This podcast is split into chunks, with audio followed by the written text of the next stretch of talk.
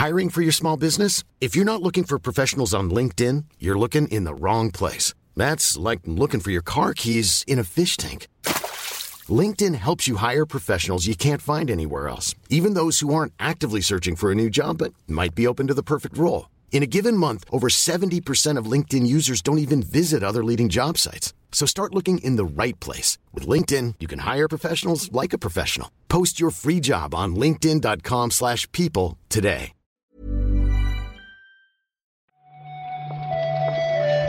Buenos días, bienvenidas, bienvenidos a esta nueva recarga activa. Hoy es 2 de agosto, hoy es, si me permitís, un lunes muy lunes, porque me toca grabar la recarga solo. Hola, por cierto, soy Pep Sánchez. Y porque estoy en casa de mis padres. Todavía no tenemos la electricidad dada de alta en el piso nuevo, así que de momento esto es lo que toca. Actualizada la subtrama sobre mi mudanza, perdón por ser tan pesado, pero me gusta darle una coherencia narrativa al podcast, vamos a comentar noticias de videojuegos.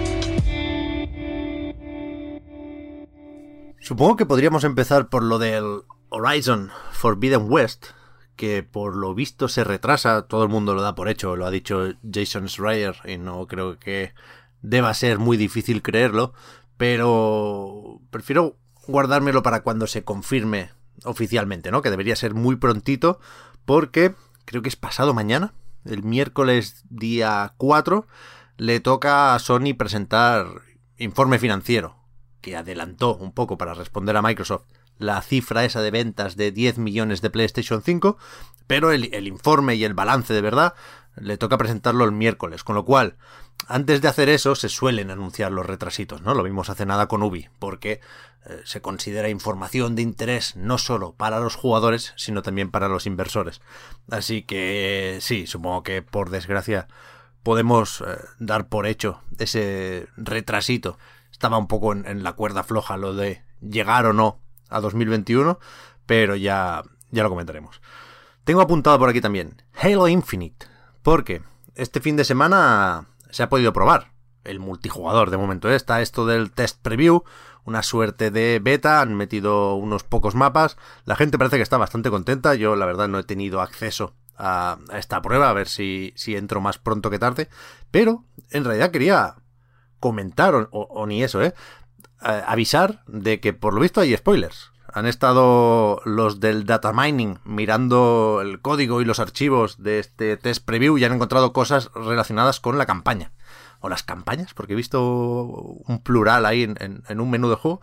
Bueno, la cuestión, tened cuidado si os interesa la historia de la nueva aventura del jefe maestro. Aunque, voy a hacer aquí una pequeña confesión, yo no puedo evitar estas mierdas. Yo si me entero de que hay eh, spoilers, voy para allá prefiero comérmelos a mi manera, ¿no? Y, y, me metí en Reddit, estuve leyendo todo lo que se comentaba ahí y no entendí la mitad. O sea que, no sé, a lo mejor no es tan grave como podría parecer, pero tened cuidado, tened cuidado. Después, un par de noticias de verdad o, más normales, si queréis.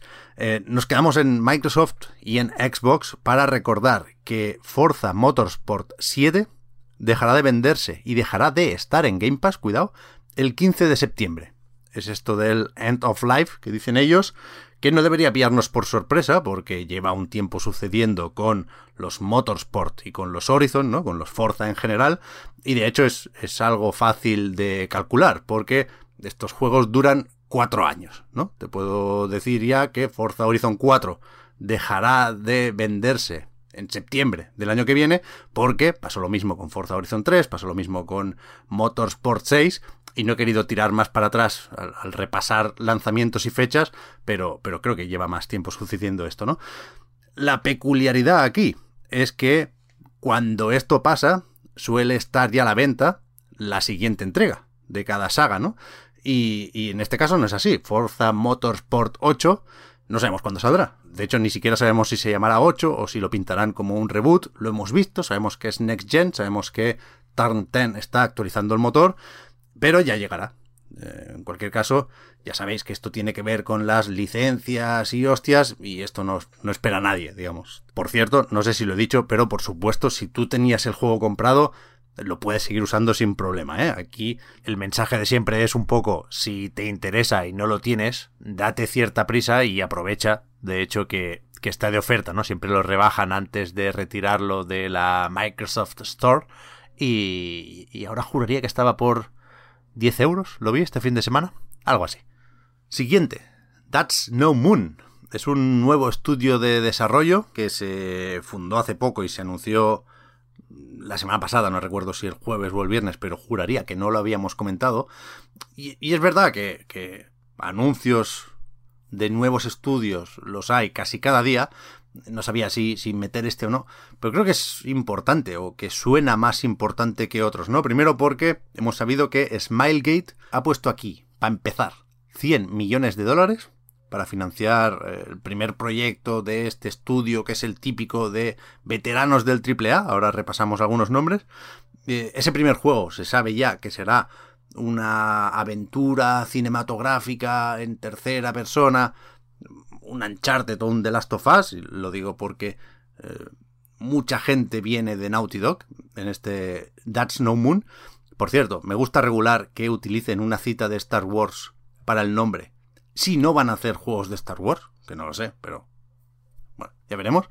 Y, y eso, lo de los nombres. Aquí está, como jefazo, Michael Mumbauer, que igual os suena el nombre porque es este tío que estaba en el Visual Arts Service Group de PlayStation, ¿no? Este equipo en San Diego que ayuda a otros estudios de Sony, ¿no? Que da apoyo en temas técnicos para todos o casi todos los desarrollos first party de, Sony, que, por lo visto querían hacer un remake de The Last of Us, entonces eh, empezaron a desarrollarlo, pero se le acabaron cediendo a Naughty Dog, según, de nuevo, ese artículo de Bloomberg, ¿no? La cuestión es que Monbauer dirige ahora este That's No Moon y que aquí hay ex empleados de Naughty Dog, de Infinity Ward, de Bungie. en, la web están todos, de hecho, y, puedes ver a qué se habían dedicado antes. Y parece un equipo, ya digo, importante, que es de esos que se crea con la ambición de, ser eh, un nombre propio, ¿no? Desde el minuto uno. A ver, a ver qué hacen. Y después, por supuesto, eh, siguen saliendo noticias y debates y reacciones en relación a todo el jaleo de Activision Blizzard. Yo no vi venir la última liadita de Fran Townsend, esta ejecutiva, lo tengo por aquí, vicepresidenta de Asuntos Corporativos en Activision Blizzard, que venía de ser asesora de seguridad nacional con George Bush, una cosa un poco extraña, pero que se, ve que compartió en Twitter un artículo eh, sobre los soplones, ¿no? Los whistleblowers y los peligros de eh, airear los trapos sucios, o una mierda por el estilo. Y evidentemente, pues, pues le llovieron las críticas y estuvo dedicándose a bloquear a sus propios empleados. En fin, creo que es más interesante ahora mismo el, que estemos viendo cómo eh, todos estos problemas, digamos, traspasan eh, Activision Blizzard y se, se, están viendo ya como una oportunidad, como como un momento de cambio, un momento decisivo para toda la industria. Y, por ejemplo, leíamos también que varios empleados y ex empleados de Ubisoft, 500 al principio creo, ahora son ya más de 1000 y, seguramente siguen subiendo, mandaron una carta abierta para, pues, dar apoyo, por un lado, a los trabajadores y las trabajadoras de Activision Blizzard y, pues, exigir una serie de cambios en sus estudios también, que, estuvieron bajo el punto de mira con, con el correspondiente escándalo. Y ha recibido respuesta ya por parte de Guillemot, que no, no ha convencido mucho a, a, los que mostraban sus exigencias, porque, bueno, dice Yves que ha mejorado mucho la cosa, que van a preparar una encuesta para ver cómo está el asunto entre los trabajadores y bueno, parece claro que, que la cosa no acaba aquí, ¿eh? así que ya iremos comentando esto y esperemos que salga algo positivo de, de tanta mierda, vaya. Así empieza la semana, gente. Veremos cómo sigue. Mañana vuelve la recarga activa y la cosa no para en anightgames.com. Gracias por el apoyo, gracias por seguirnos. Hasta luego.